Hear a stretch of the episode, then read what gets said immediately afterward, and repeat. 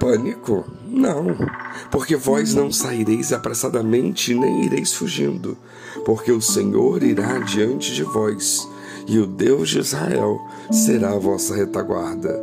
Isaías 52, 12. O profeta prevê o tempo em que os exilados voltarão a Jerusalém e não precisarão sair correndo das nações, como Israel fez quando deixou a escravidão no Egito. A sua partida será com confiança e em ordem. Uma versão traduz a segunda frase no sentido de que eles não deveriam sair em pânico. E isso capta bem o sentimento de quem está fugindo para salvar a vida. Os exilados não precisariam fazer isso, eles farão de forma tranquila.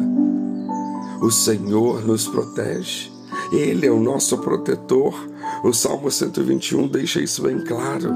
Jesus, mesmo em João 17,11, orou para que o Pai os protegesse os seus seguidores, para que eles fossem unidos. Somos protegidos pelo poder de Deus até chegar a nossa salvação. Como filhos de Deus, o Senhor nos protege para o maligno não nos atingir. 1 João 5,18. O Senhor cerca a nossa vida e nos protege. Portanto, precisamos refletir. Há algo que nos causa pânico, há algo que tem tirado o nosso equilíbrio. Como é que a presença e a proteção de Deus afastam todo medo? Bom, precisamos obedecê-lo, obedecê-lo para nascer de novo e poder contar com a sua ajuda. Ouçamos a palavra do Senhor. Ele diz que vai à nossa frente para abrir as portas, para criar situações, para prover no momento de escassez, para colocar pessoas em nosso caminho que nos ajudarão, para fechar portas que precisam ser fechadas ele disse claramente que vai à nossa frente.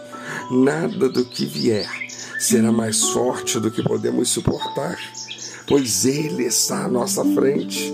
E muitas vezes nem precisaremos lutar, pois Ele guerreará nossas guerras, como foi com Josafá e o povo de Israel. Precisamos, contudo, apenas manter nossos olhos nele e não nas situações. Precisamos ouvir a voz dele, a instrução dele, ao invés de ouvir as circunstâncias e as mentiras malignas. Além disso, além de estar à nossa frente, além de ir abrindo, destruindo, nos oportunizando grandes momentos, ele diz que será também a nossa retaguarda. Por quê? Ele quer proteger as nossas costas, porque é pelas costas que o inimigo ataca de surpresa. Inimigos atacam por trás de nós, sim.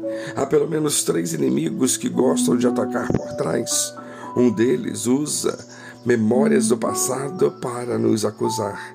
Estão lá atrás, mas elas vão frequentemente e nos atacam. Por isso Deus vem e diz: Eu vou à tua retaguarda. Um outro inimigo que ataca pelas costas são indivíduos, pessoas que não temem a Deus.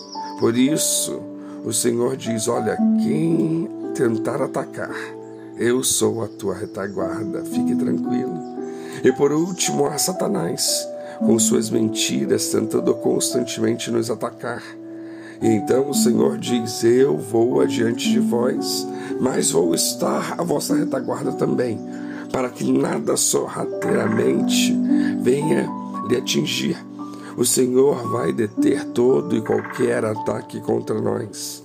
Ele diz: Basta, esse é meu filho, essa é minha filha. Toda arma forjada contra a nossa vida não prosperará, e todo ardil será desmantelado.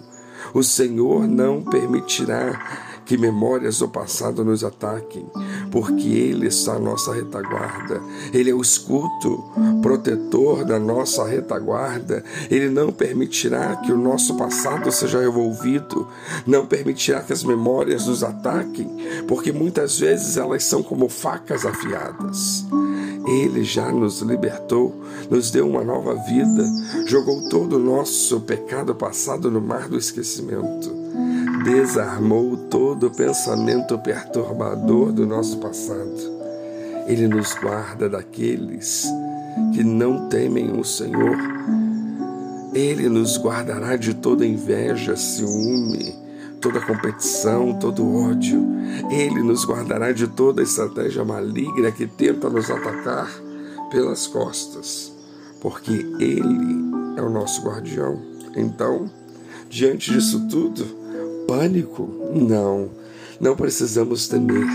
Ele vai à nossa frente, ele vai à nossa retaguarda. Podemos e precisamos apenas confiar e crer que Ele é o Todo-Poderoso, o Senhor que nos ama e tem misericórdia de nós. Que Deus os abençoe.